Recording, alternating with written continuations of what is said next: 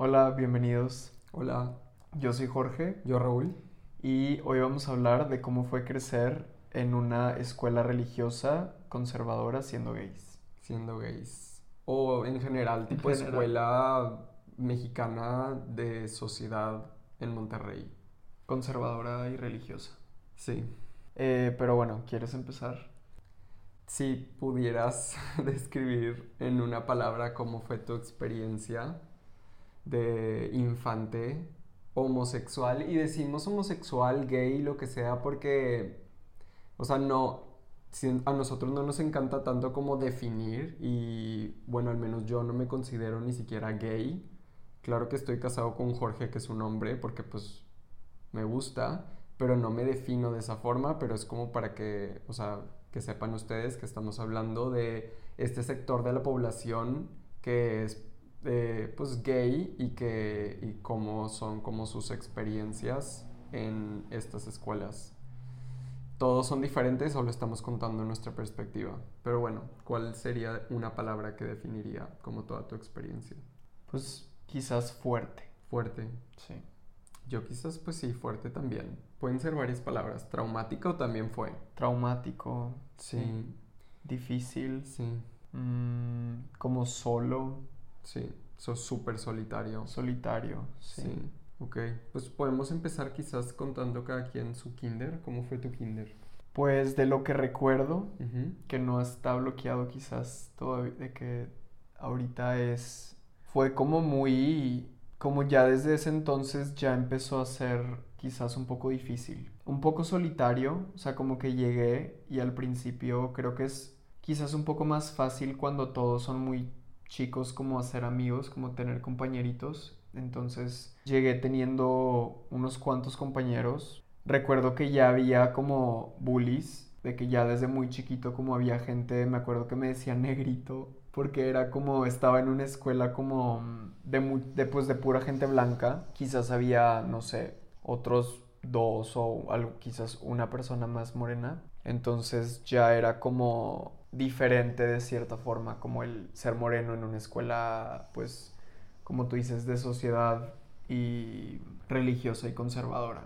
Entonces tenía ya como algunos compañeros, tenía también como ya de que bullying, me acuerdo una vez muy específica, estando en los baños de kinder, que había como gente de primaria que, que entró como a... O sea, había mucho bullying en esa escuela, demasiado. Entonces recuerdo como una vez haber estado en el baño y, y ver que como unos chavos de primaria como asomándose de arriba y como burlándose y riéndose y de que yo me acuerdo que estaba completamente shook de que qué pedo que estoy en el baño y no tengo como ningún lugar donde pueda estar como completamente en privacidad solo sin como ser atormentado y, y pues sí, o sea, en general como, como ya empezando a, a tener como miedo de, de solo existir, como de que sí tenía mis amigos, pocos, pero a la vez, o sea, bueno, más como mis compañeros, pero a la vez ya tenía como, o sea, ya estaba como un poco a la defensiva, como con, pues, todo lo que estaba going on, porque había gente que ya era de que moreno, y había gente como más grande que molestaba como a los chiquitos, y así, o sea, es como lo que recuerdo principalmente. ¿Tú? Yo, pues, no sé, siento que en mi escuela, tu escuela era de puros hombres, ¿o De era- puros hombres. La mía era mixta. Entonces, en kinder como que teníamos más libertad. Yo me acuerdo de eso. O sea, en recreo teníamos la libertad de mm, hacer lo que quisiéramos, que para muchos eso es normal toda la vida, pero al menos en la escuela que yo estaba no. En primero de primaria cambió. Pero bueno, en, en kinder yo tenía la libertad de jugar en los jueguitos con mis amigas. Desde ese entonces como que yo resonaba más con lo que estaban haciendo las niñas en lugar de los niños, porque los niños la mayoría estaban jugando fútbol y a mí no me gustaba el fútbol. Pero también había juegos, entonces las niñas estaban en los juegos y algunos niños también, entonces todos estábamos de que siendo felices ahí, haciendo lo que nosotros queramos. Creo que per se a mí en kinder no me tocó bullying, también porque el, en mi escuela kinder estabas muy separado de todo lo demás. O sea, tú no estabas con los de primaria, ni secundaria, ni prepa, súper separado. Entonces, solo estaban como los puros niños de kinder. Entonces, yo diría personalmente que mi experiencia de kindergarteano fue, entre comillas, buena. O sea, yo creo que casual. Sí, creo que, o sea, agregando eso también en mi escuela cambió en primaria lo que podías hacer en el recreo. Y ahorita que dijiste me acordé que también tenías como más libertad de mm, explorar o de... Había como pequeñas áreas como medio boscositas, como con mucho árbol y, y hierbita y así. Entonces como que podías estar en esa área como con árboles y mm, también había jueguitos, entonces también podías estar en los juegos y también siento que, bueno, acá eran puros hombres, pero en ese entonces como que mm, no había tanta como quizás todavía presión externa de que tuvieran que ser masculinos o que tuvieran que como dejar de ser de cierta forma porque era mal visto, como que todavía no estaba tan eso, o sea, había de todo, pero todavía no estaba como muy implantado en mucha gente, entonces como que la gente era un poquito más de cierta forma abierta, de que todos los niños como que podías jugar a más cosas, podías correr, perseguirte, podías jugar como a la cocinita, o, o sea, como que había más, un poquito más de, de como libertad a, a, jugar, no era tan limitado. Sí. Aunque bueno, los juegos sí eran un poquito más como de niños y así, porque era una escuela de hombres, pero no era como... O sea, por ejemplo, no había cocinita, si jugabas a la cocinita era como imaginaria, uh -huh. pero o sea, estaba un poquito más relajado en ese, en ese sentido el ambiente. ¿Cuál crees que es de tus experiencias más traumáticas que viviste en primaria menor? O sea, de primero, tercero de primaria. Pues yo creo que ahí ya como que siento que ya muchos niños empezaban a recibir presiones externas de sus papás y había como, o sea, siendo una sociedad como muy conservadora, diría yo, quizás en ese entonces y en ese ambiente específico en el que mm, me tocó, como que siento que ya los niños estaban un poco más traumados como de que sí es aceptado que hagas siendo hombre y que no. Entonces como que ya empezó ahora sí más extremo como el bullying, de que si no jugabas fútbol estaba como mal visto, si no como eras como más masculino y así como que era más ya de que algo negativo. Entonces, yo creo que de mis experiencias más traumáticas quizás fue el que me dijeran mariquita por primera vez. Uh -huh. Me acuerdo que mm, empecé también a ser como amigos y éramos como de los raros, quizás, de que de la generación. Como que entre ellos y yo no había tanto, mm, pues más bien no había como algo que estuviera mal, o sea, era como que todos nos permitíamos ser de todo y y era aceptado, entonces como que teníamos modos que quizás para los demás estaba visto como mal. Y pues sí, teníamos como mucho como afecto físico, no de que para nada sexual, solo como pues nos abrazábamos más o quizás de que me acuerdo que hubo un tiempo en donde como que nos mordíamos las orejas de que de una forma muy específica y y bueno, al hacer eso enfrente como de que de ya de los niños que son más como que tengo que ser el macho y así como que ya fue de que los insultos. Y me acuerdo que me dijeron, no me acuerdo si fue en primero o segundo de primaria, de que mm, mariquita. Y eso fue de que shocking para mí. Dije de que ni siquiera sé qué es eso, pero sé que es algo horrible. Y mm, llegó alguien y me lo dijo de que literal enfrente y yo de que completamente shook. ¿Solo a ti o había más gente ahí? Pues estábamos yo y uno de que de mis mejores amigos de ese entonces. Y a los dos nos, o sea, bueno, lo dijo como en singular, pero pues estábamos los dos, entonces supongo que a los dos nos lo dijo, pero yo me lo tomé como pues me están diciendo esto a mí y y qué shocking. Y me acuerdo que sí me traumó, o sea, ya después dejé de permitir que como que puse más barreras entre yo y mis amigos, como de que ya no nos pueden ver haciendo este tipo de cosas porque luego nos van a decir de que mariquitas. Y, y, ni siquiera era como darnos besos o de que algo así, no sé, era como literal, como pues no tener esas barreras de trauma, yo diría, como que luego ya te enseñan que si estás muy cerca físicamente de otro hombre ya está mal y ya eres joto o maricón o niña o no sé. Entonces, pues eso marcó como un antes y un después. Mm. Pero sí, y también lo de mm, ser moreno, como que también empezó más en primaria y también fue algo como muy traumático que, que luego, o sea, pues me tardé como en, en poder soltar. ¿Tú qué dirías que fue tu experiencia más traumática? Pues creo que la transición de kinder a primero de primaria en mi escuela mm, en primero de primaria ya no eras libre de hacer lo que tú querías hacer en el recreo. Tenías que a fuerza, si eras hombre, ir a la cancha a jugar fútbol. Y yo odiaba el fútbol y me daba miedo que me pegara la pelota y me cagaban los gritos y me cagaba la presión que te metían de que, que pasaba la pelota al lado de ti y llegaba la manada de niños corriendo y te gritaban de que ¡Pateala! Y tuve que, de que, o sea, yo no estoy jugando contigo, ¿por qué quieres que patee la pelota? Y de que si pasaba también la pelota al lado de ti y tú no hacías nada, de que todos te, o sea, se paraban para insultarte y yo decía, no puede ser que esté viviendo esto y que estuviera obligado a jugar fútbol todos los recreos, que nunca, bueno, quizás no nunca, o sea, varias veces quizás cedí, pero la mayoría de las veces no cedí, entonces todos los recreos yo estaba sentado al lado de la cancha, no queriendo jugar fútbol, después de que ya todos me amenazaron de que, que jugara, pero yo no entendía por qué querían que jugara si yo no quería jugar. Y cuando jugaba, o sea, cuando yo les decía de que, ok, voy a, voy a jugar, solo estaba de que en la cancha, pero literalmente yéndome a donde no estaba la pelota. Y también me gritaban por eso, o sea, no, como que no entiendo por qué nada más no aceptaban de que no quiere jugar y ya, pero todos me insultaban por no querer jugar y me decían que jugara también. Entonces, X, yo estaba de que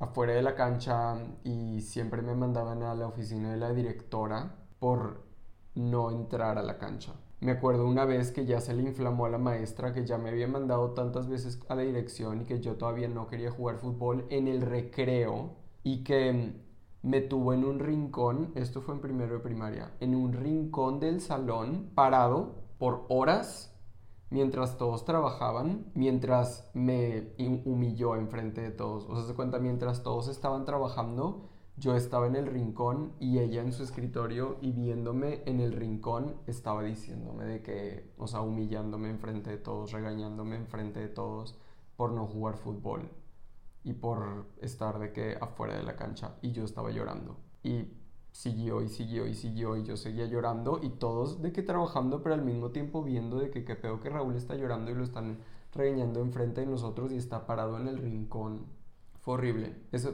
primero de primaria fue desastroso para mí. Y ya, y luego segundo me tocó la mejor maestra del mundo, entonces como que todo se calmó y yo me escapaba de la cancha y ella no me decía nada, entonces estuvo mucho mejor. Y en tercero, mm, como que intermedio, de que la maestra sí me regañaba, pero luego ya como que lo dejaba ir. Y luego venía y hablaba conmigo y me decía que ¿por qué no quieres jugar fútbol? Y yo que no me gusta, no, pero pues lo tienes que hacer. Y yo de que es que no quiero.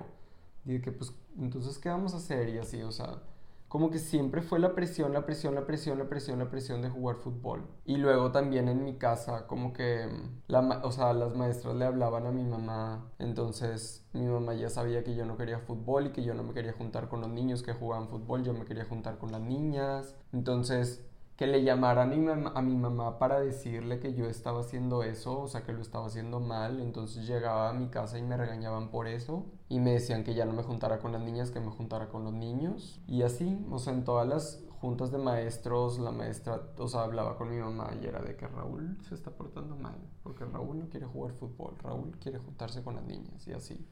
O sea, fue traumático, yo odié, odiaba todo, odiaba ir a la escuela, pero bueno. Sí, la verdad, yo también odiaba. O sea, de hecho ahorita me estaba acordando, o sea, cuando nos obligaban a jugar fútbol acá era como en educación física. Y sí en cierto punto en primaria, pero no empezando primaria. O sea, empezando primaria sí tenías como la libertad de moverte como por un área muy grande de la escuela. Entonces había muchos lugares en donde podías estar. Pero lo normal y como lo más socialmente aceptado sí era estar en la cancha jugando fútbol también. Y también era igual, o sea, era como, eres lo peor si no juegas fútbol. Y era de que, ¿qué pedo? O sea, no me llama la atención de que se me hace lo más aburrido del mundo a mí individualmente. Y qué pedo que no te den como tantas opciones. Y ya estando en primaria literal, ya era como, pues literal de que mal si no estabas jugando fútbol. Y, y, pues sí, también igual de que si pasabas por la cancha y te tipo pasaba la bola y pues tú no estás jugando, entonces que les, o sea, estás tú en tu pedo de que la gente se cagaba contigo y te gritaba. A mí también me tocó muchas veces. Y en educación física era de que pues no quiero jugar fútbol, quiero hacer otra cosa y no era aceptado, o sea, era que tienes que jugar fútbol y, y sí, pues horrible también, o sea, también las, pues muchos maestros también de cierta forma, también pues medio gruesos, también me tocaron maestros muy lindos, la verdad. Lo que a mí me ayudó muchísimo era que, pues sí, de que siendo escuela de puros hombres había sí mucha diversidad, bueno, no mucha, pero me tocó de que diversidad, entonces me hallé como con un grupito chico de gente, pero tuve como de cierta forma de que, ok, a mis amigos tampoco les gusta jugar fútbol, entonces puedo explorar con ellos, o a mis amigos también les gusta, no sé, los videojuegos, entonces tenemos como cosas en común, cuando la mayoría era como, pues, fútbol, deportes y así, como más, este, que sí me gustaban los deportes, o sea, me gustaba, por ejemplo, la natación mucho, pero no de que lo, como más tradicional, que es pues, soccer y básquet quizás también. Que aunque básquet sí me gustaba un poco, pero no me gustaba como la competencia, me gustaba como que tú jugar por tu cuenta y de que for fun. Este, pero sí, yo también diría que fue difícil, fue, o sea, empezando primaria quizás se fue poniendo cada vez un poco más difícil y como que aquí lo bueno, entre comillas, es que no había niñas, entonces como que no te podían, o sea, no había como, como eso que tú dices de que Raúl está juntándose con las niñas, entonces shock y trauma, o sea, es, era tipo, pues están los niños y están pues en sus grupos cada quien. Y en la escuela que yo estuve, eh, no había, o sea, como que no, no sé si los maestros sabían y decidían como no hacer algo al respecto, pero no estaba como o sea, el tema del bullying era como algo como muy normalizado. O sea, no nada más a mí, o sea, había mucho entre todos. O sea, hasta entre la gente como popular y los cools como que también se llevaban de que de forma muy pesada y entre ellos mismos se hacían menos, insultaban cosas bien feas, yo me acuerdo. O sea, desde ya muy chiquitos era como también de dinero, como pobre y como de que mm, casas chiquitas, entonces era como ya un insulto eso, o sí de que el carro, o sea, como que era ya tipo desde pequeña edad como mucho lo, lo económico también, de que algo como motivo para hacerte sentir menos o así. Y pues sí, también diría yo difícil. En mi escuela también, o sea, el bullying era lo más aceptado del mundo. Literal, o sea, como que también todo el mundo sabía que en la escuela donde yo estaba el ambiente estaba muy pesado y era conocida porque los como bullies, o sea, bueno, los reprobados de otras escuelas se venían a esta escuela. Y expulsados, ¿no? Expulsados también. Entonces había demasiado, demasiado bullying y era muy, muy aceptado que, que fuera así. Y mm, yo creo que así como tú dices que tuviste tu grupito que encontraste, yo no. O sea, yo tenía algunas amigas con las que me regañaban si me juntaba, pero también en primaria se empezó, o sea, empecé a tener la, mm, la, fama de que como me juntaba con las niñas y pues era como amanerado y era como no me gustaba jugar fútbol, entonces de, o sea, en primaria menor, tipo de primero o tercero, se me hizo la fama de que yo era gay desde ese entonces. O me decían de que, como mi apellido Mena, me decían nena. Mm. Entonces me empezaban a decir Raúl Nena, Raúl Nena. Y ya de cajón nadie se quería juntar conmigo de los hombres. Porque si se juntaban conmigo, entonces quería decir que ellos también eran gays. Y de hecho, si se juntaban conmigo, también los bulleaban a ellos. O sea, era de que, de que se gustan o qué. Entonces ya no se me volvían a acercar nunca. Entonces, Tenía algunas amigas con las que me juntaba y me regañaban por, juntarme con ellas y si no estaba con ellas estaba solo. En los recreos, como que era más difícil quedarte solo de que durante las clases porque ahí pues como que estás, te, te asignan un lugar y así. A mí me cagaba que dijeran de que escogen lugares. Sí. Porque las niñas se juntaban con las niñas, los niños con los niños y yo ahí de que nadie quiere estar conmigo, literal. O sea, tenían salones mixtos ustedes. Sí. O sea, todo lo que fuera escoge, yo odiaba porque sabía que yo no era también de que mejor amigo de nadie, entonces como que todos se iban con sus amigos y yo me quedaba completamente solo y luego era de que quién va hacer equipo con Raúl, yo parado al lado de la maestra porque era el único de todo el salón que no tenía equipo. Eso fue la historia de toda mi primaria. Ay, no, a mí también me pasó eso muchas veces. Sí. Y se siente horrible. Sí. Y luego lo peor es cuando te asignan un equipo porque nadie dijo y mm, de que se super bombean, de que, oh, porque llegué yo. Sí. Qué horror. Me ca- no sabes cómo de que me cagaba todo eso. Ay, no, Pero sí, bueno. sí, era algo horrible. A mí también, de que me acuerdo también de eso. O sea, me daba también tranquilidad que estábamos como asignados por de que el número de lista. Entonces tenía, eso sí me daba también más paz, pero también el escoger equipos era algo horrible. Terrible.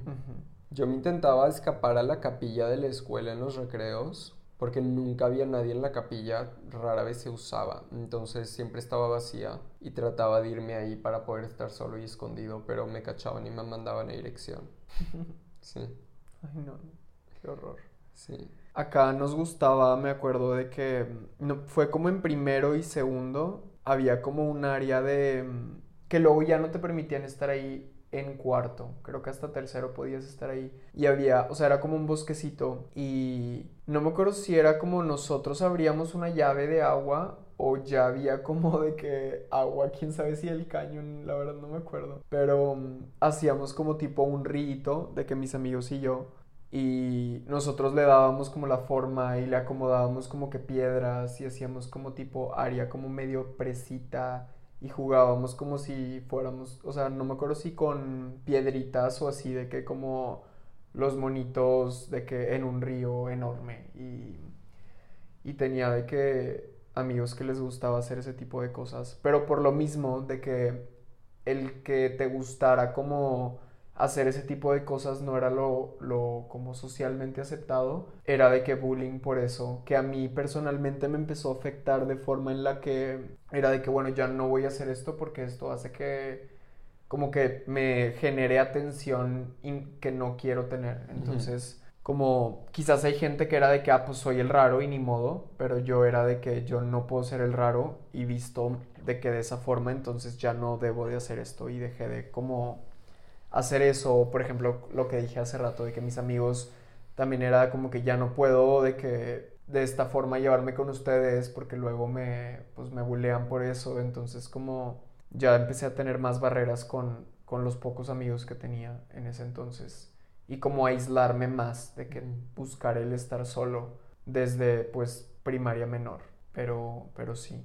Y bueno, también no me gustaba para nada cuando había fiestas de gente y como en ese entonces pues es el, se esparcía la noticia a través de los papás, luego yo estaba obligado a ir a fiestas de mi bully mayor y era de que me obligaban a ir porque era como pues tienes que convivir con tus compañeros de la escuela y pues era horrible porque estabas en la fiesta literal con todos tus bullies y sus amigos y todo ese grupo y tú de que obligado a estar ahí de que shook to the core o sea esas eran de que de las experiencias más horribles para mí también.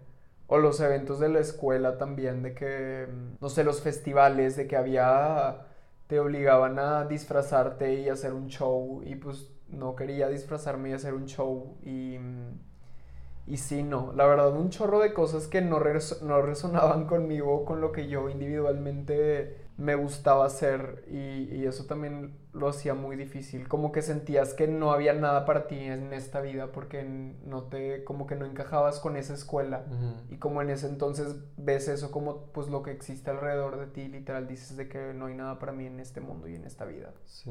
Y las actividades, como que te podías meter a tipo literal fútbol, básquet, de que robótica, ajedrez, o sea, había como muy pocas opciones y no tanto como pues de otras áreas, de que, que también pues muy interesantes y muy padres y, y así, o sea, como que estaba muy cerrado en, en mis opciones en esa escuela, la verdad.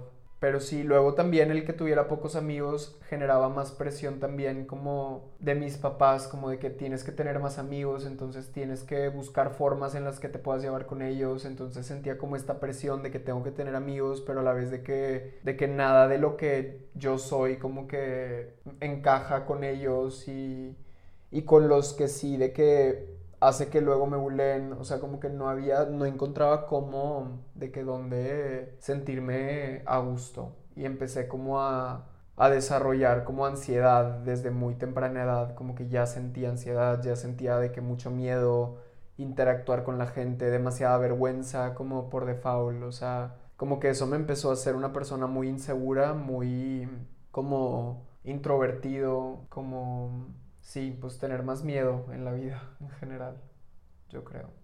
Sí, yo también. O sea, yo me acuerdo de caminar por los pasillos y yo caminaba así porque no quería que nadie me viera. En los recreos también, o sea, no quería que nadie me viera también de que me obligaron a tratar de que las clases de después de clases de que tenías que quedarte de que básquet y cosas y yo odiaba, o sea, yo era de que mejor de que me muero. Sí. Y mm, a mí fíjate que no me invitaban a las fiestas y luego llegaban el lunes como que contando de que en primaria, o sea, pero en primaria de que primero, segundo y tercero, de que no me invitaban a la piñata y luego llegaban todos de que contando la piñata y era de que, de que, ¿y tú por qué no fuiste? No te invitaron. y así, o sea, era la humillación más horrible. También algo como muy difícil entre el ambiente como pues machista también que siento que a ti también te tocó es que pues también está, o sea, desde muy temprana edad un hombre no se le permite expresar sus sentimientos, o sea, como que está mal visto el que un hombre llore o esté triste o pues sienta mucho, o sea, se permite como expresar mucho sus sentimientos y siento que desde ya muy temprana edad, por ejemplo, el llorar estaba súper mal visto, o sea, si llorabas no había vuelta atrás porque ya todos te tachaban y ya todos eran de que burla y bullying, de que quiere llorar otra vez y era lo peor que podías hacer. Entonces también como, como cargar con todos tus sentimientos y no poderlos expresar fue algo muy difícil para mí también. O sea, había veces que en la escuela pues quería llorar, me sentía triste por cosas, me sentía triste de no tener amigos, me sentía triste de pues como mis problemas individuales de ese momento y pues no había donde sintiera que era aceptado llorar. Entonces como desde muy temprana edad como cargando con mucha emoción y mucho sentimiento muy atorado desde, pues sí, desde chico. ¿Qué es lo más traumático que sucedió en tu primaria mayor de cuarto a sexto? Yo creo que ahí ya cambió, o sea, quizás siguieron habiendo muchas experiencias así como traumáticas, pero creo que lo que más resalta es el que perdí a todos mis amigos, de que literal me quedé completamente solo este, en sexto de primaria. O sea, yo estuve la mitad de sexto, en o sea, estuve desde maternal hasta la mitad de sexto en esa escuela. Y la mitad de sexto me fui a vivir a San Antonio, en Estados Unidos, y cambió completamente toda mi realidad. Pero en ese tipo cambio, como que yo llegué, siento que muchos, muchas de las experiencias me empezaron a moldear como en patrones destructivos, como el mentir, como que ya el querer, o sea, como que empecé a desarrollar este de querer, como querer quedar bien con los demás por miedo a de que el rechazo y como ya de que el bullying y todo eso me empezó a afectar, como que empecé a desarrollar el mentir. Entonces con mis amigos empecé a mentir mucho como por quedar bien, por ser más interesante, porque quisieran como pues estar conmigo más. Entonces llegó un punto en donde como ya no pude como keep up con todas las mentiras, que todos empezaron como a darse cuenta y también llegué como a empezar a hablar mal de mis amigos como por igual, como por yo querer, no sé, siento que a veces bueno, en, esa, en ese estado como de inconsciencia piensas que si tú hablas más mal de alguien por algo específico, como que tú ya te salvas de eso. O sea, es de que él es súper raro porque le gustan los videojuegos y como que tú ya de cierta forma estás como pues como estás pointeándolo out a él de que es de que yo ya no soy esto entonces como que empecé a hacer eso y bueno ya para no hacer el cuento tan largo como que entre todos se enteraron como que entre todos ya dijeron de que qué horror de que esto pues de que yo mala persona y de repente todos o sea bueno cuando me fui a la escuela y me fui a vivir a San Antonio, yo tenía como la esperanza de que, bueno, pues tengo todos mis amigos y la mayoría me empezó a, pues dijeron de que Jorge ya no. Entonces me sentí súper exageradamente abandonado. Como que en ese momento, no sé, siento que fue una transición muy difícil irme a vivir a otro país, de que sin, pues con mi familia, sin mi papá, porque mi papá trabajaba en Monterrey y mi familia vivía allá. Entonces fue como de los momentos donde más solo me sentí, donde decía que ya no tengo con quién hablar de nada. Y sí tenía pocos amigos, pero ahora era cero amigos, entonces como que fue algo muy difícil para mí, como sentirme completamente solo ahora sí en la vida, de que no tengo a nadie, literal, en, pues, en la vida. Mm. Este, pero sí, ¿qué dirías tú que fue experiencia más traumática? Pues me acuerdo que en cuarto de primaria llegó cierta persona que había sido creo que expulsada o no me acuerdo de, de justo de la escuela donde tú venías. Y él primero llegó como que siendo súper amigo mío, tocó de que justo en el equipo de mesas donde yo estaba y teníamos muchísimas cosas en común y me decía de que te gusta eso, wow, a mí también. Y de que, ay, qué padre. Y yo de que, ay, wow, tengo un amigo. Y me acuerdo que ese mismo día, después, como que usó de lo que yo le había dicho para decirlo en voz alta enfrente de todo el salón para insultarme y humillarme. Y era de que literal de que el segundo día de escuela. Entonces yo no podía creerlo y dije de que qué pedo con este niño. Y todo ese año, o sea, bueno, faltó muchísimo, pero de que cuando estaba él, siempre buscaba formas para humillarme enfrente de todos. O sea, gritaba cosas y Raúl es gay y, de que todos de que ja ja ja ja, y yo de que qué pedo y luego mm, o sea como que en cuarto ya llegó alguien que específicamente empezó a hacer de que de mi vida más imposible y como que se hizo moda porque él como que se autoimpuso como el popular. Entonces como que entre los demás niños sabían que si me molestaban a mí por ser gay, entonces iban a recibir la validación del bullying mayor. entonces iban a recibir como que, o sea, que iban a estar seguros si hacían eso. Y luego en quinto, ese mismo, yo estaba en quinto, o sea, como que desde cuarto las niñas, supongo que porque les empezó a bajar algunas y como que los niños se hicieron más como que, o sea, como que te meten la idea de que los niños em, son más como depredadores sexuales y pues sí se les empieza a despertar como la hormona y empiezan a perseguir a las niñas y las niñas empiezan a buscar como refugio entre ellas, entonces empezó a separar de que los niños acá y los niñas acá, ya no por instrucción, sino por como naturalmente sucedió eso. También obvio yo creo que influyó mucho todo lo que nos decían de que de lo que es la niña y es el niño. El punto es que las niñas empezaron a alejar de mí, mis amigas, y mm, se fueron. O sea, como que dejaron de ser mis amigos. No creo que por de que ya no me caes bien, sino porque tú eres niño y yo niña, entonces ya no podemos estar juntos. Porque los niños nos persiguen a nosotras. Entonces yo empecé desde mm, cuarto, quinto y sexto a viajar en los recreos de baño en baño. Había muchos baños, entonces salíamos al recreo, yo me metí al baño y estaba ahí en ese baño como cinco minutos y luego me iba a otro baño al otro lado de la escuela. Y estaba ahí cinco minutos y luego viajaba.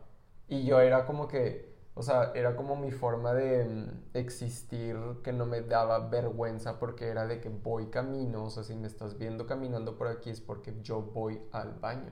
Sí. y entonces de cuarto a sexto de primaria estaba todos los recreos en el baño. En un baño y luego en otro y luego en otro y luego en otro y luego en otro. Y en quinto iba camino a un baño y pasé al lado de la cancha y me habla este güey y, me dice que ven, ven, ven y estaba rodeado de niños y yo de qué puta madre que quiere y ya fui. Y mm, empezaron de que, o sea, como que literal me, empezaron a rodear y yo de que, qué pedo y empezó a decir de que de que qué estás haciendo y de que por qué no te gusta jugar fútbol, eres niña o qué, y así, y de que yo de que, o sea, como que nada más me le quedaba viendo de que pues estás viendo que no soy niña, o sea, ¿qué quieres que te diga? Y luego se empezó a acercar a mí y luego como que me empezó a abrazar y empezó a decir de que me quieres besar o cosas así, y todos de que ja, ja, ja, ja, de que atacados de la risa. Y luego como que me, o sea, de, su abrazo terminó con ponerme de que su, o sea, su brazo en el cuello y luego ya como que me agarró de que vi en el cuello y me empezó a ahorcar. Y ahí fue cuando dije de que, que, o sea, no puedo creer que yo iba a esconderme al baño y ahorita estoy siendo ahorcado y todos los niños alrededor estaban cagados de la risa y estaban de que maestras, estaban los de educación física porque estábamos al lado de las canchas, había demasiados adultos ahí, había demasiados niños, había niñas a un lado teniendo picnics, todos estaban viendo que yo estaba siendo ahorcado en las canchas y nadie hizo nada. Y yo empecé a llorar. Literal, hasta me dan ganas de llorar al decirlo porque fue demasiado traumático para mí tenía demasiado tiempo sin profundizar en eso. Pero todos vieron de que como me estaban ahorcando y yo no lo podía creer y me fui, de que ya como que me soltó y yo de que ok, a la verga me voy y me fui llorando al baño y luego ya como que gente que se había visto como que llegó y fue que qué pasó y yo de que pues no sé. Y ya, y luego de que no me acuerdo quién, que fue como un santo, pero de que, o sea, le avisó de que a, mi maestra de quinto y, la, y mi maestra como que ya de que nos mandó a los dos a la oficina de la directora y ya pues de que como que todo el mundo sabía de que lo que había pasado, todo el mundo se enteró. Creo que lo suspendieron a él y ya, pero pues también de que la humillación, de que qué pedo que él me ahorcó enfrente de todos y que yo lloré enfrente de todos y que por eso habían suspendido al más popular de todos. Fue súper, súper traumático y a partir de ese suceso ya, o sea, como que antes de eso había veces en donde gente se me acercaba y así. Y a veces tenía recreos parcialmente acompañado, o sea, de que quizás 20 minutos estuve con una amiga y luego ya la amiga se fue y me quedé solo y hacía trips al baño y así. Pero mm, a partir de ahí ya nunca. O sea, a partir de ahí ya estaba completamente solo. Y todos los recreos estuve completamente solo. Y así. Y todo sexto de primaria estuve completamente solo de principio a fin. Todos los recreos estuve solo. Y así. Y en sexto ya los niños eran bien rudos. Y mm, súper exageradamente maldicientos que desde antes, pero ya como insultos y así. Solo me acuerdo una sola vez que, pues de hecho Michelle, que la amo con toda mi alma, de que se empezaron a burlar de mí unos, unos, de que güeyes, enfrente de Michelle, y ella no, no lo toleró y les dijo de que les gritó enojada de que son unos pendejos y, y veía de que su impotencia y coraje y ya de que se quedó al lado de mí, pero yo de que wow, de que es la primera vez que alguien me defiende. Y mm, así, pero sexto fue un martirio, o sea, le rogué a mi mamá en llanto que me sacara de esa escuela y que me cambiara a otra porque ya no podía más, odiaba ir a la escuela. Toda mi experiencia de primaria diría que fue de que deplorable. Ay, no. Ay, ay, ay, qué horror. Y fíjate que esa persona que mencionas que se fue de, de, mi escuela a la tuya, que creo que fue porque lo expulsaron porque era de que demasiado conflictivo, él fue de que el que empezó de que bullying extremo conmigo también y también me humillaba de que enfrente de todos, o sea, él empezó de que el insulto de negrito y negrito sandía o no me acuerdo qué, qué tantas cosas decía, pero realmente me afectaba demasiado porque lo hacía también como enfrente de todos para humillarte. Y pues sí, te deja mal de que todas esas experiencias y que no haya nadie como que te defienda y que entre la misma escuela no se haga justicia nunca. O sea, es de que como que no, no es este prioridad mínimo donde yo estuve de que, que los niños estén en paz entre ellos y que haya un ambiente armonioso, como que no, no fue para nada la prioridad. No. Y, y, en sexto que empezaron las reus, también pesadilla. O sea, horrible. Estaba obligado a ir a todas las que se enteraran que había. Y, y pues no sé, fue como también para mi trauma saber que ahora tenía que convivir con niñas, porque pues como éramos escuelas distintas, pues nunca había convivido con niñas, entonces tampoco sabía qué esperar y ya se hablaba mucho de algunas niñas en, en, sexto, de que tal zorra y tal puta y tal quién sabe qué, o sea, como que ya había como denigración hacia muchas niñas que yo pues la verdad no conocía a nadie, entonces como que no sabía qué esperar y me ponía como nervioso porque era de que te obligaban también a bailar, o sea, era de que tenías que bailar, de que el típico bailecito de que con una niña y era de que no quiero, o sea, no sé, como que fue algo demasiado traumático, que gracias a Dios no, no fui, o sea, todas las que hubo encontré como sordearme, menos cuando era como kermés de la escuela que tenías que juntarte y pues había como bailecito y así, y ahí sí fui obligado. Pero como que empezaron en sexto y me fui a la mitad de sexto, entonces sentí de que wow, la libré. Pero me súper traumatizaba la idea de todo lo que implicaba las reus. Y también que mis amigos de ese entonces ya no les interesaba tanto, o sea, como que muchos también ya les interesaban las niñas, entonces ya era de que quiero ir a una reu y ya era de que ya no querían tanto los planes de que pijamada y jugar videojuegos y mm, correr en la colonia de alguien y como explorar y, y así, o sea, ya era más como otros intereses, entonces eso también me hacía como sentirme más solo.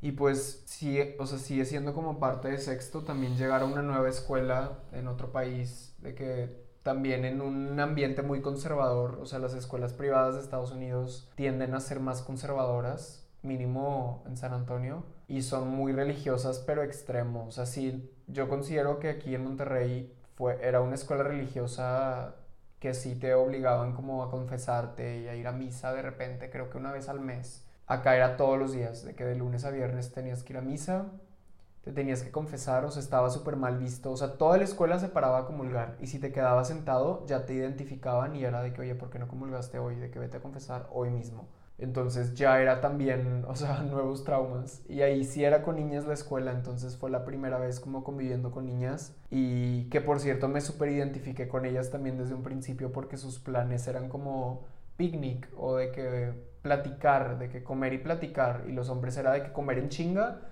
y en chinga irse a las canchas y jugar, y yo era de que qué horror, o sea, sí. Y de que los columpios, había pocos niños que querían de que estaban los columpios, pero con las niñas más, entonces como que empecé a tener más amistades también por eso. Y como que también empecé a encontrar de que niños que les gustaba juntarse con niñas, entonces era bien padre como de en esa, como que en ese sentido, de que tener, sentirme un poquito más identificado. Pero a la vez también era como mucho bullying y el ser mexicano era de que... Y moreno, porque también era como una escuela de blancos y en Texas siento que es de que un lugar en donde también son más racistas, entonces era de que bullying por ser moreno, por ser mexicano y pues súper conservador. Qué show. Sí. A mí me invitaron como a dos reus, me acuerdo, por compromiso y fue mi peor pesadilla. Ay. Odiaba, estaba solo y tenía la presión de no estar solo, pero no tenía nadie con quien estar y así de que la gente bailando y de que ya como los hombres siendo depredadores de las niñas y no sé, fue horrible, horrible, horrible, horrible. Pero bueno. o sea, la graduación de sexto yo ni quería ir Fui y me fui temprano y no fui a la fiesta de graduación, literal. Dije de que yo ya, no, o sea, ya me habían dicho que me iba a cambiar de escuela, entonces no, o sea, yo ya le dije adiós a todos, no los quiero volver a ver. Bueno, algunas sí, y sí, todavía sigo teniendo relación con algunas amigas, pero mm, dije de que adiós, literal. O sea, me acuerdo que en, hasta en mi mesa de graduación de sexto yo estaba con los que se habían quedado solos también de otros salones. Hicieron como una mesa de todos los que no tenían mesa de toda la generación. Y en eso estaba yo. Entonces, pues sí. Pero bueno, em, secundaria. ¿Qué dirías de secundaria? Pues secundaria fue como siento que mi revelación como ante todo lo que llegué cargando hasta ese, hasta ese año. O sea, como que en ese año dije, yo ya no puedo más. Para ese entonces siempre fui como de, los bien portados, de que pues tranquilito, de que no hablaba en el salón porque también estaba como muy reprimido. Pues era bulleado y en sexto dije de que, o sea, bueno, terminando, empezando séptimo, literal fue donde dije de que yo ya no, o sea, voy a cambiar esto Digo, no, no así como que tan... Solo empecé como acting out de que contra el mundo dije de que odio a todos y, y lo expreso. Y digo, no todos, pero de que fighting ahora sí, de que muchas cosas. Este, que puedo entrar más en detalle ahorita, pero tú cómo describirías? Como no, pues entra en detalle. Bueno, pues ahora sí, dejé de ser, o sea, llegando a San Antonio también, pues empecé a tener clases en inglés, entonces también fue como, como aprender más inglés mejor y también como al principio batallé un poco en acostumbrarme a que fuera como el estándar, de que también estaba mal hablar español, era de que habla en inglés, de que estás en Estados Unidos y así, entonces fue tipo eso. Había mucho racismo con maestros y monjas, o sea, yo me acuerdo una monja que me atormentó demasiado tiempo como que me vio de que gay mexicano y le, dio demasiado trigger. Entonces me empezaba a decir de que, que, me iba a ir al infierno y que me gustaba mucho Lady Gaga. Y de hecho en séptimo creo que fue el concierto en San Antonio. Y ella desde antes hizo un warning como a todos de que, que los que fueran era de que literal de que del demonio y que tenía ideas de que súper en contra de Dios y así y como ya de, desde antes diciendo que si los que van iba a ser lo peor. Y yo fui con mi mamá y nos encantó y los dos fuimos los más fans. Y me acuerdo que después la monja me dijo que, que literal yo infierno y que literal estaba de que por súper malos caminos. Pero en ese entonces yo ya no era de que, ay, no, de que qué horror. Yo ya era de que, shut up. Y de que le contestaba. Y era como que me empecé a hacer también la fama. Como por primera vez en la vida empecé a hacerme como medio el popular. Porque era grosero con los maestros. Y era el chistoso. O sea, se volteaba el maestro y yo era de que, como decía cosas o les contestaba de que a veces no me escuchaban y yo era tipo como que el que decía como algo de que no sé qué y todos se reían y yo era de que jajaja. Ja, ja. Y me daban reportes y yo era de que jajaja ja, lol. Y hasta era que raro el sistema de esa escuela, estaba como medio hecho para humillarte, porque había como cuando entregaban los reportes era tipo llegaba el, el, el como encargado de disciplina y entregaba todos los reportes al maestro y el maestro era de que estaba como los reportes azules, amarillos y naranjas y rojos. El azul era como de que no tienes bien el uniforme, de que la corbata, porque tenías que usar corbata todos los días, o el suéter de que abotonado, o la camisa abotonada, o de que si algo te veían mal era de que blue card, o, o de que las agujetas de que desechas.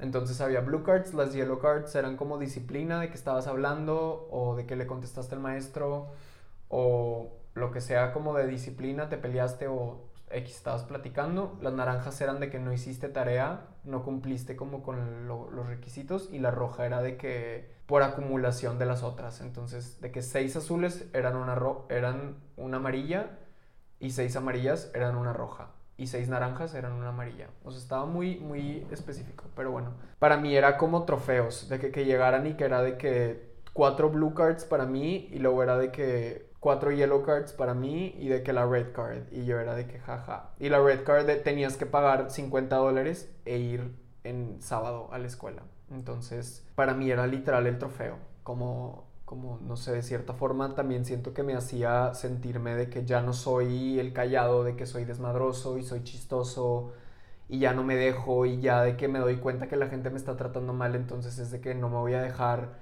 o sea, con un, un, chavo que me decía musulmán como insulto, yo ya era de que white trash, o sea, de que me acuerdo que una vez fui y le rompí unos lentes que tenía en la mochila y lo grabé con mi iPod Touch de que primera generación y lo subí a Facebook de que burlándome, o sea, yo me empecé a hacer como el bully y como que fue mi forma en la que dije de que ya no me va a pasar lo que me pasó antes, o sea, ahora yo voy a hacer de que el bully para que nadie pueda como bullearme a mí.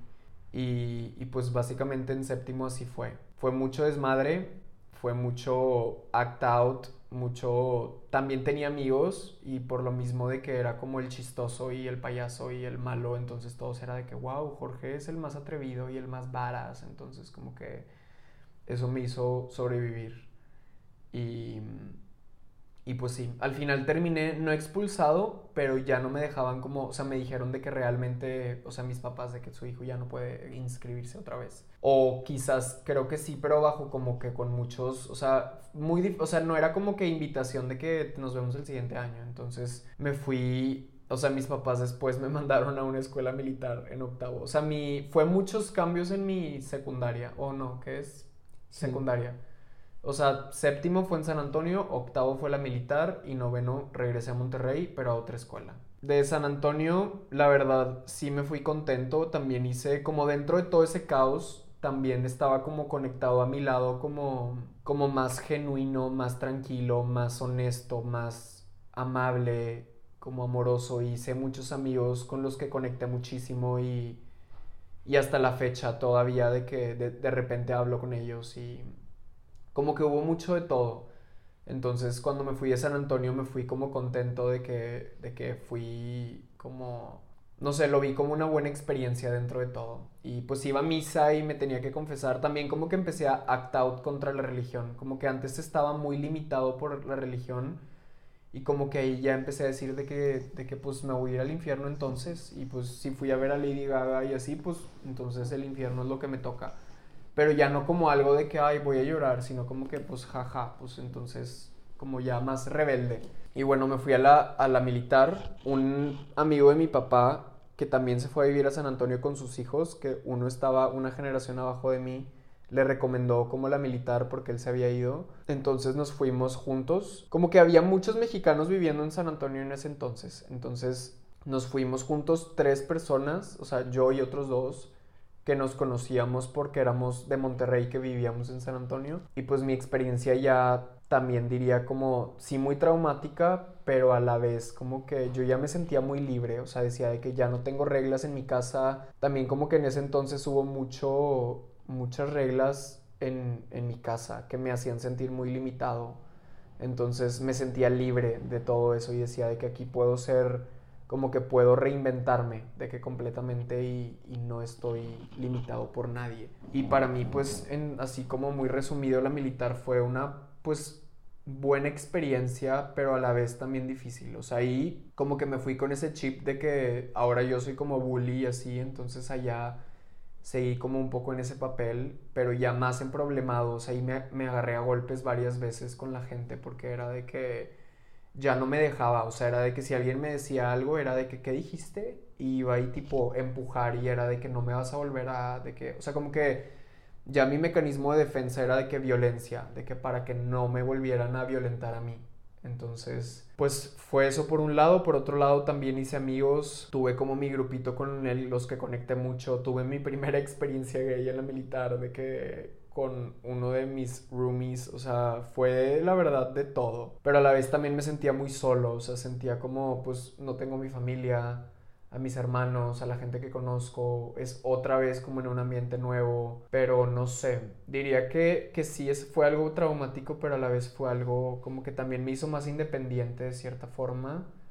Y, y encontré de que amigos en todo eso, como que había mucho de todo, entonces Sí, y pues eso es súper resumido. Quizás en otro capítulo profundizamos más como ya en todo eso. Y bueno, luego ya regresé noveno a Monterrey, a otra escuela nueva. Y otra vez me empecé a sentir como muy limitado por otras cosas. Como que llegué como en ese papel todavía de que soy rebelde y contesto. Y de hecho también empecé a hacer amigos como como por eso, de que, que, era chistoso que yo le contestara a los maestros y que yo fuera de que no tengo todo el día y de que como act out también. Y y como el vale madrista, como que también me, como que me funcionó en San Antonio, entonces fue como mi receta para cada escuela nueva, era como que ya sé lo que funciona y lo que me va a hacer tener amigos y pues de cierta forma me hizo, me ayudó a tener amigos, pero acá era también mixto, niños y niñas, la militar fue de puros hombres, San Antonio sí era niños y niñas, entonces regresé otra vez por segunda vez, segundo año en mi vida como de niños y niñas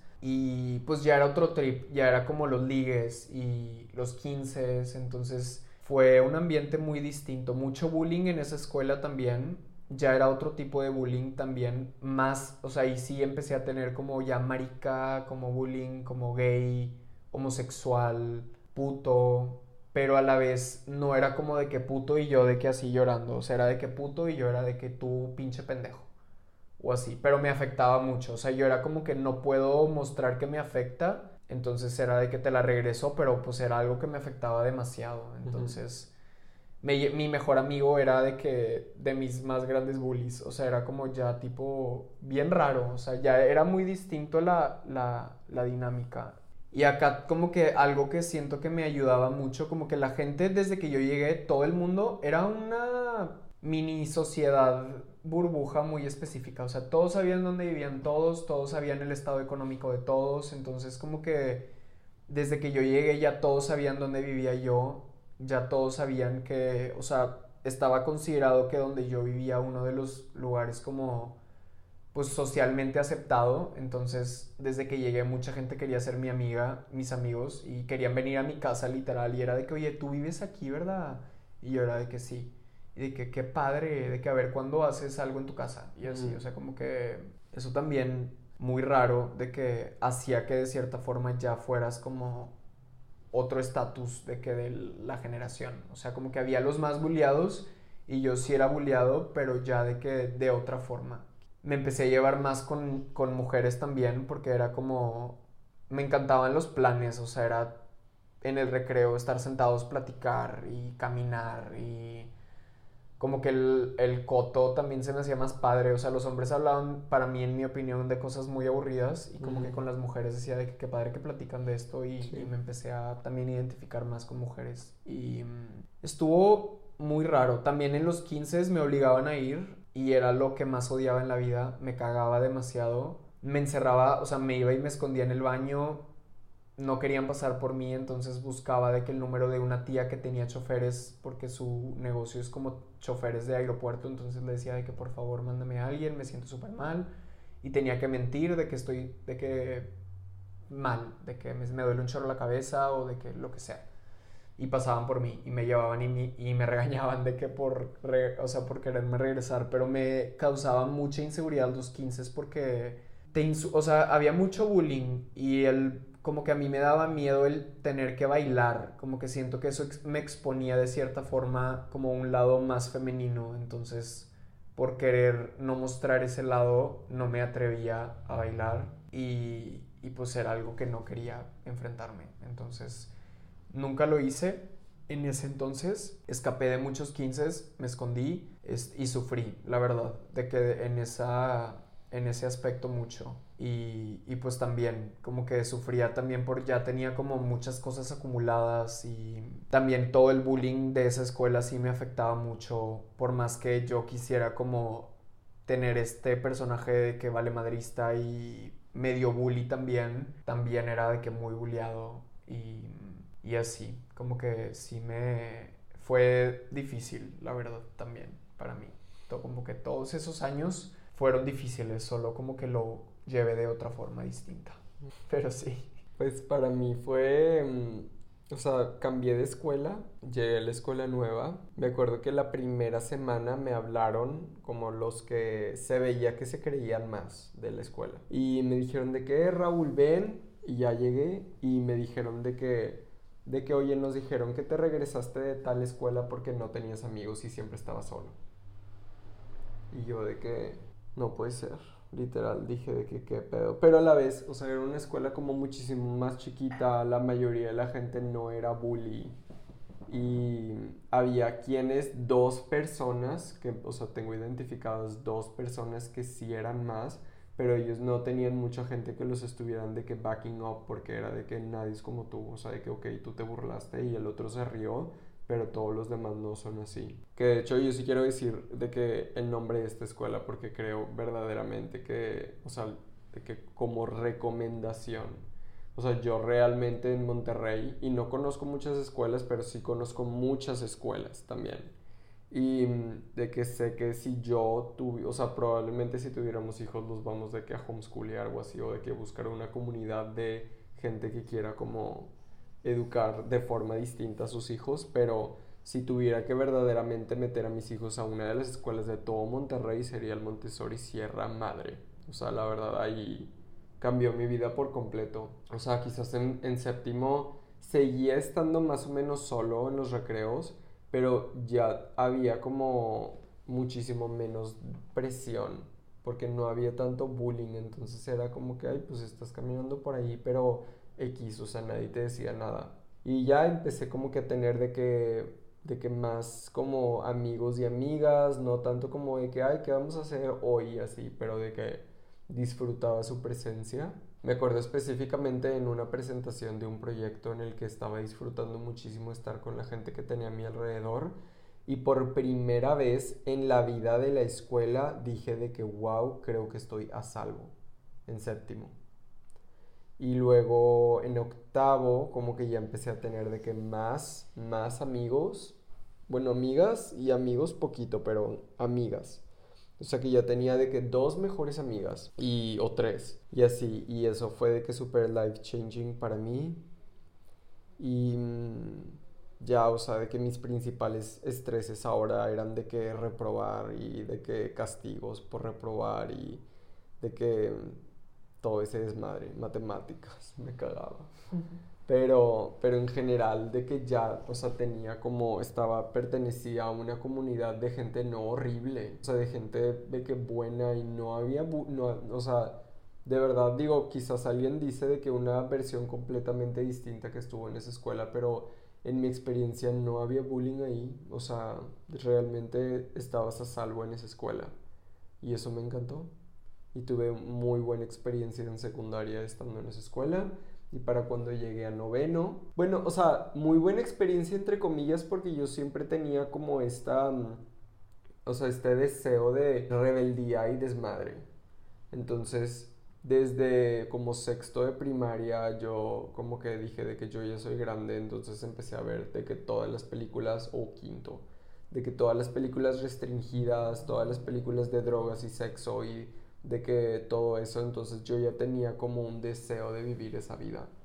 O sea, todo secundaria, de que yo ya estaba a salvo, pero yo ya no era lo que quería tanto estar a salvo. Yo lo que quería era desmadrarme, yo lo que quería era drogarme, yo lo que quería era de que tener la vida tipo skins, o sea, desmadre total y depresión y pastillas y drogas y alcohol y todo eso. Entonces estaba sí ya salvo, pero me acuerdo que estaba bien aburrido, o sea, que yo decía de que, de que ok, estoy de salvo, pero me caga esta vida, o sea, no hago nada el fin de semana, no hay fiestas, no hay de que nada, o sea, me acuerdo que unas amigas, que eran grupito de amigas del que yo no pertenecía, pero eran mis compañeritas amigas de la escuela, empezaron a tomar en séptimo y en octavo y ya eh, de que subían, no sé, me enseñaban de que fotos de su fin de semana en casa de tal en donde se emborracharon y, y tal y tal vomitaron.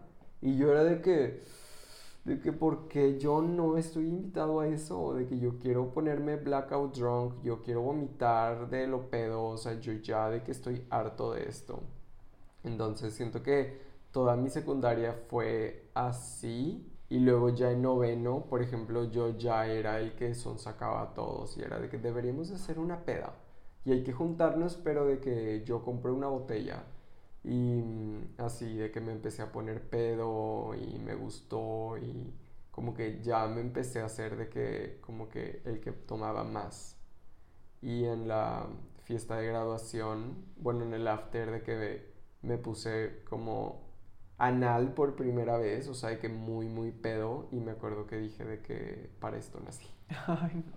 Pero la verdad que dentro de lo que cabe en mi secundaria, de que muchísimo mejor, en, en el sentido de bullying y así, de que lejos. Ay, pues yo también diría por como la forma en la que traté de sobrevivir de cierta forma sí era mejor porque ya no estaba como tanto de que en modo como víctima de que estoy sufriendo y de que todo el mundo, o sea, era como que, no sé. Y también como que los cambios de que siento que de cierta forma la primera escuela, o sea, la que donde estuve pues mi, o sea, maternal y hasta sexto, un infierno. Y ya después de ahí como que había más de todo. Aunque sí quiero recalcar que en todas las escuelas en las que estuve, siempre hubo gente muy buena también. O sea, como que siempre tuve la fortuna y bendición de tener gente muy buena. Solo resaltaba como todo lo malo. O sea, en la primera escuela en la que estuve, la verdad, tuve amigos muy buenos que ya después como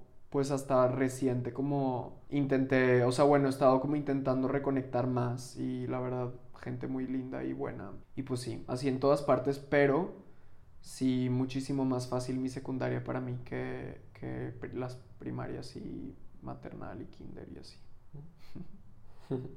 ¿Prepa?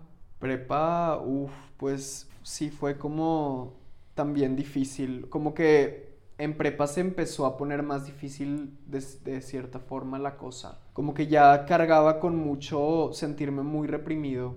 O sea, como que este personaje que cree quizás en séptimo, como que le vale madre y de que todo eso, como que ya era muy exhaustivo de que no, no sabía cómo era yo realmente. O sea, como que con todo el mundo era no mi más auténtico yo. O sea, sí de cierta forma, pero no para nada cerca. O sea, quizás más o menos, pero como que mi, lo que yo pensaba era como si nadie me conoce realmente, entonces nadie me puede lastimar realmente porque no tiene con qué lastimarme realmente. O sea, quizás como si me insultaban o me bulleaban como mi mi versión personaje era como que bueno, pues, o sea, sí, de cierta forma me afectaba, pero no igual, porque no era como que eso, como no mostraba tanto mi, pues, mi lado vulnerable, más profundo. Entonces, como que siento que en prepa ya me sentía, pues, en exagerada ansiedad, depresión, como también muchos conflictos de secundaria, o sea, de, de noveno me llevé a prepa que me hizo como otra vez quedarme sin muchas amistades porque ya era yo también muy conflictivo y muy conflictivo en cierto aspecto. O sea, como que para mí era muy fácil criticar. Entonces como que me metía mucho en eso de que con mis amigas criticaba a otras amigas y con esas amigas criticaba a otras amigas y era como un círculo vicioso en el que me metí que terminaba pues sin amigas por, y sin amigos porque pues o sea, todo el mundo se enteraba de todo y así. Entonces, pues empecé a, sí tenía amigos, la verdad, amigas y amigos muy lindos, pero a la vez también era como ya no quería salir porque me daba, no sé, estaba tan reprimido que para mí salir era pues sufrir, o sea, no, no tenía ansiedad. O sea, sí, pero de que por la ansiedad de que cómo me veo, cómo estoy parado, qué me voy a poner, de que cómo interactuar con la gente, cómo o sea, era como muchas presiones, entonces empecé a, a como aislarme mucho de todos. O sea, tenía como mis amigos de la prepa estando en prepa, pero fuera de ahí era de que yo solo en mi casa. Y empecé a como encontrar mucho confort y distracción en los videojuegos, que se hizo como una adicción muy grande en prepa en especial. Como que era lo que hacía casi todo el tiempo, todo el día, en las noches, mis fines de semana. O sea, era como un escape de que, que tenía muy a la mano. Entonces, tuve varias fiestas que fui donde me puse súper exageradamente anal blackout y como que si cada vez que salía me emborrachaba, de que sentía que si no estaba pedo no podía interactuar con la gente y no podía como ser social, entonces era como mi forma de poder socializar y ser chistoso y y así, porque ya en prepa ya me costaba demasiado trabajo como seguir de que siendo el chistoso porque era de que no sé, ya no iba conmigo para nada, entonces como que era no sé, ya empezaba a cargar con otras cosas y pues problemas individuales, familiares, personales, el también sentir que me gustan los hombres, pero pero no quiero para nada hacer, o sea, de que dejarme llevar por eso, por todo lo que está, pasa a mi alrededor, o sea, en ese ambiente era súper homofóbico y machista. En prepa ya se pointeaba out a los que eran gays y era de que los jotos, que había muy poquitos que se atrevían, pero en ese entonces ya era como pues, lo peor visto, entonces yo era de que ni de pedo voy a ser de esos, yo también. Y pues sí, en prepa lo recuerdo como, sí, cosas buenas, pero principalmente como depresión, ansiedad soledad, literal quererme morir. O sea, me acuerdo que en prepa en especial era de que yo prefiero estar muerto que seguir con esta vida. O sea, yo no quiero de que odio. Me acuerdo que también tuve como mi... Fui religioso en mi vida y espiritual. Y en secundaria como empecé a odiar a la religión, pero a la vez tenía como mi conexión profunda con Dios. Solo quizás ya no era de que las reglas de la iglesia. Y en prepa fue cuando como que tuve como ese odio hacia Dios de que por como de que por qué me tocó a mí ser de que el raro, el gay, de que el que no tiene amigos, de que por qué tipo yo soy el que tuvo que, o sea, por qué me hiciste de esta forma, o sea, por qué nací así, por qué me tocó esta familia, por qué me tocó este ambiente, por qué de que he tenido que pasar por todo esto, por qué estoy solo, por qué tipo todo el mundo, de que en ese entonces yo veía como que a todos como sobreviviendo y yo decía de que yo no puedo, o sea, de que yo no, ya no puedo con esto y ya no quiero tampoco, o sea, ya no quería nada no veía futuro literal, o sea, por demasiado tiempo era de que estoy aquí porque no me he muerto, pero literal de que no veo ni, ni hacia dónde ni quiero saber nada. Y, y así, como que sí. Mi escape era el jueguito, de que los videojuegos estaba todo el día jugando con ataques de ansiedad y depresión, pero como que el estar distraído, pues hacía que no profundizara más quizás, de que, o bueno, engañarme a mí mismo para no profundizar más. Mm. Pero sí, muy reprimido y depresivo, diría yo, como principalmente prepa. Yo entré a prepa y mm, tenía demasiado, como hace rato decía, o sea, yo ya tenía inflamado el deseo del desmadre, pero hasta eso mi primer, mi primer semestre y la mitad del segundo fueron muy... Me gustó porque tenía dos, tenía tres amigas, de que dos juntas y una por separado, con la que mm, o sea, que amaba y me sentía muy acompañado por ellas. Y mm, a la vez tenía muchísimo el deseo de desmadrarme y de que ya empecé a tener más como estos de que pensamientos de, de ya, o sea, aceptar mi homosexualidad. O sea, yo ya quería de que salir del closet. Y en segundo semestre salí del closet y mm, entonces como que se me abrió todo este, pues todo este mundo también, a que en segundo semestre fue cuando salí del closet y empecé a salir de antro. Tenía 16 años, pero ya era de que antro, peda, de que abrí Tinder. O sea, como que empezaron a pasar muchísimas cosas que para mí era súper emocionante el salir del closet y aceptarme como soy también de que me dio una tranquilidad muy, muy cabrona, pero abrió demasiado caos en mi casa, muchísimo caos. Y me sentí muy profundamente rechazado. Y yo con mis papás pues ahorita los amo y no es nada la realidad que ahorita vivimos y nos llevamos excelentemente bien y podemos hablar de todo y así, pero en ese entonces, pues por toda la educación que ellos estaban cargando y todo lo que ellos les dijeron que era pues lo bueno y me querían proteger, entonces se abrió demasiado, demasiado caos y mm, yo me sentí súper abandonado y súper rechazado por ellos, entonces también como que más mi deseo de desmadrarme, entonces empecé a tomar cada vez más, cada vez más, cada vez más y al mismo tiempo en la escuela pues como que que tú tomaras un vergo era de que hasta te hacía medio popular, o sea que, que fueras fiestero. Entonces también yo dije de que yo jamás voy a ser bulleado por esto, entonces empecé a buscar juntarme con las niñas más populares y las más fiesteras, que amo, pero pues eran así. Entonces, de que como que de segundo, de, de finales de segundo semestre a todo lo que resta de la prepa fui como escalando hasta que terminé como con mi grupito de las niñas, pues las más fiesteras y las más populares. Y era mi grupito que de cierta forma yo estaba protegido porque nadie se podía meter conmigo porque primero tenías que pasar por ellas y nadie las iba a pasar a ellas.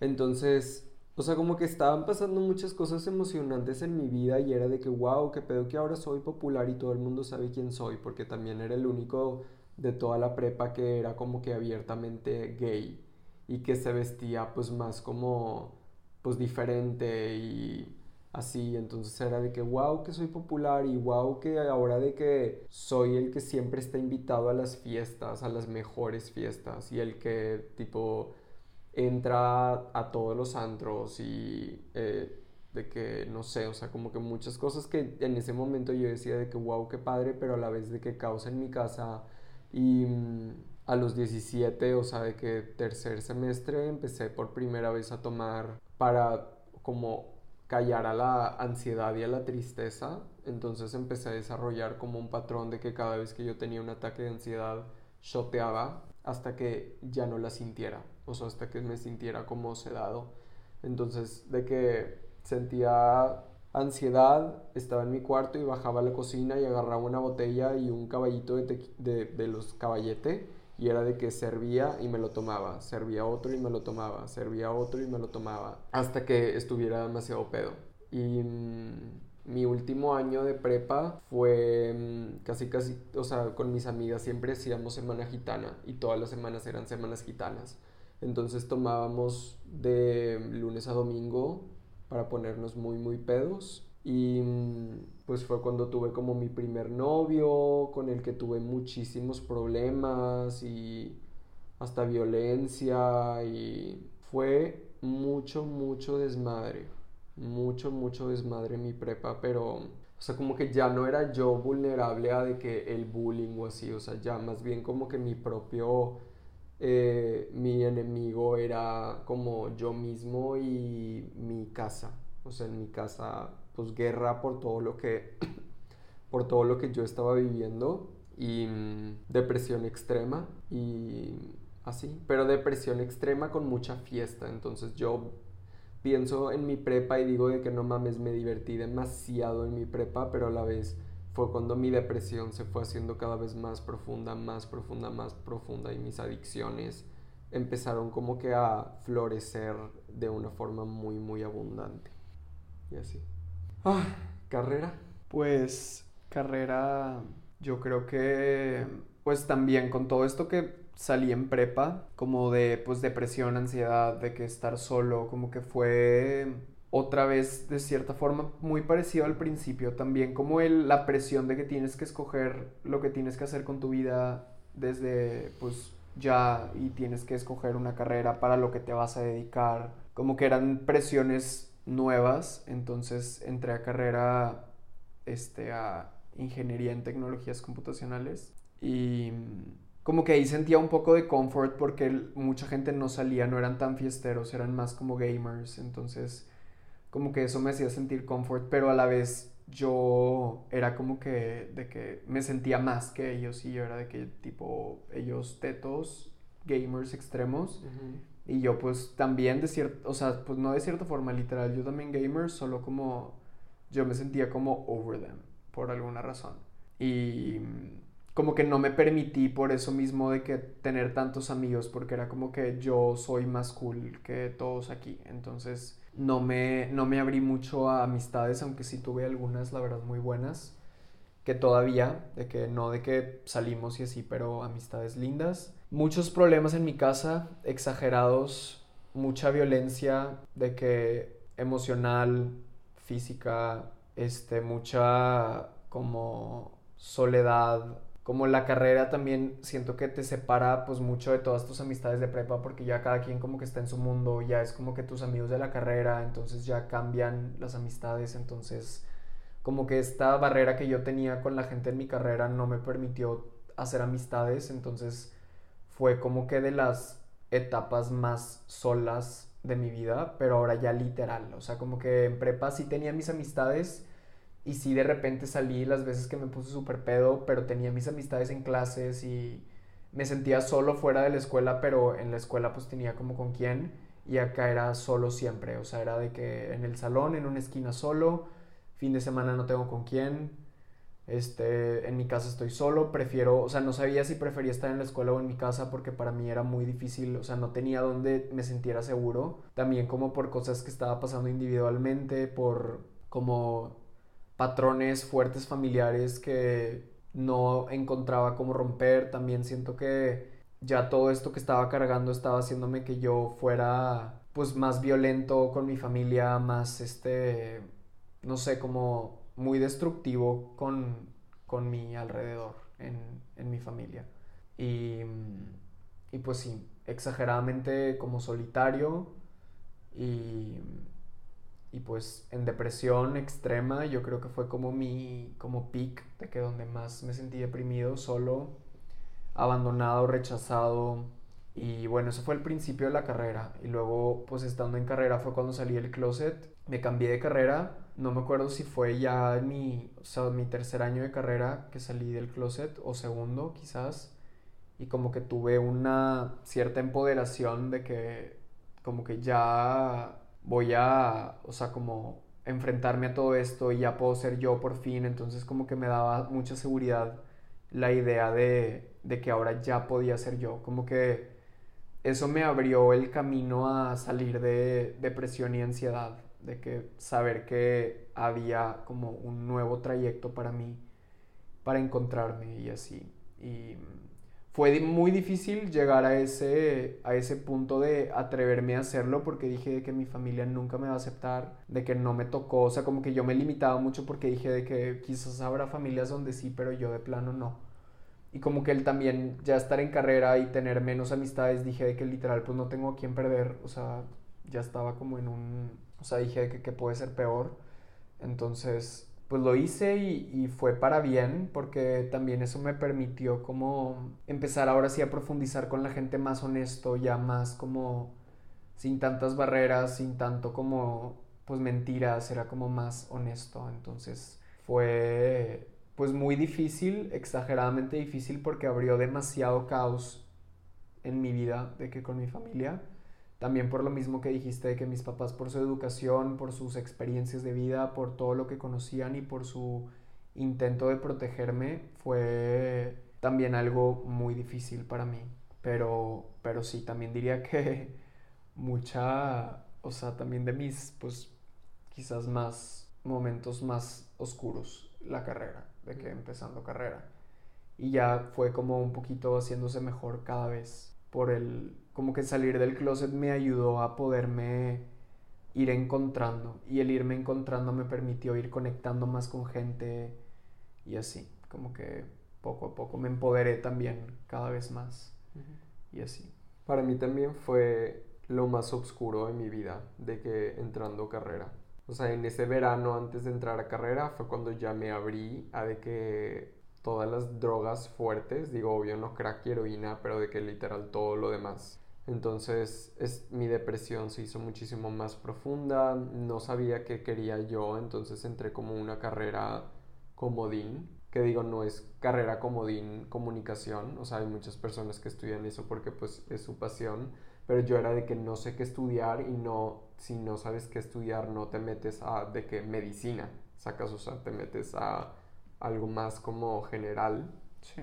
Entonces, X, tomé esa decisión y mm, hice de que tres semestres ahí, mi depresión se hizo muchísimo más severa, de que pedos en mi casa súper, súper fuertes, también por mis de que excesos y mm, fue cuando me empecé también de que a, a como a cortar y eh, empecé a ir con un psiquiatra y desmadre, o sea, luego podemos pues profundizar en ese tipo de experiencias, pero muchísimo desmadre de que luego me cambié, o sea, con, en un intento de mejorar mi vida, como en un despertar, me cambié a moda y me encantó moda, pero justo por lo mismo de que me, me había dejado de drogar por completo y este, había dejado de tomar en exceso, entonces me empecé a querer cuidar más y fue cuando dije de que, wow, me encanta cuidarme y aprender a cuidarme, entonces entré a nutrición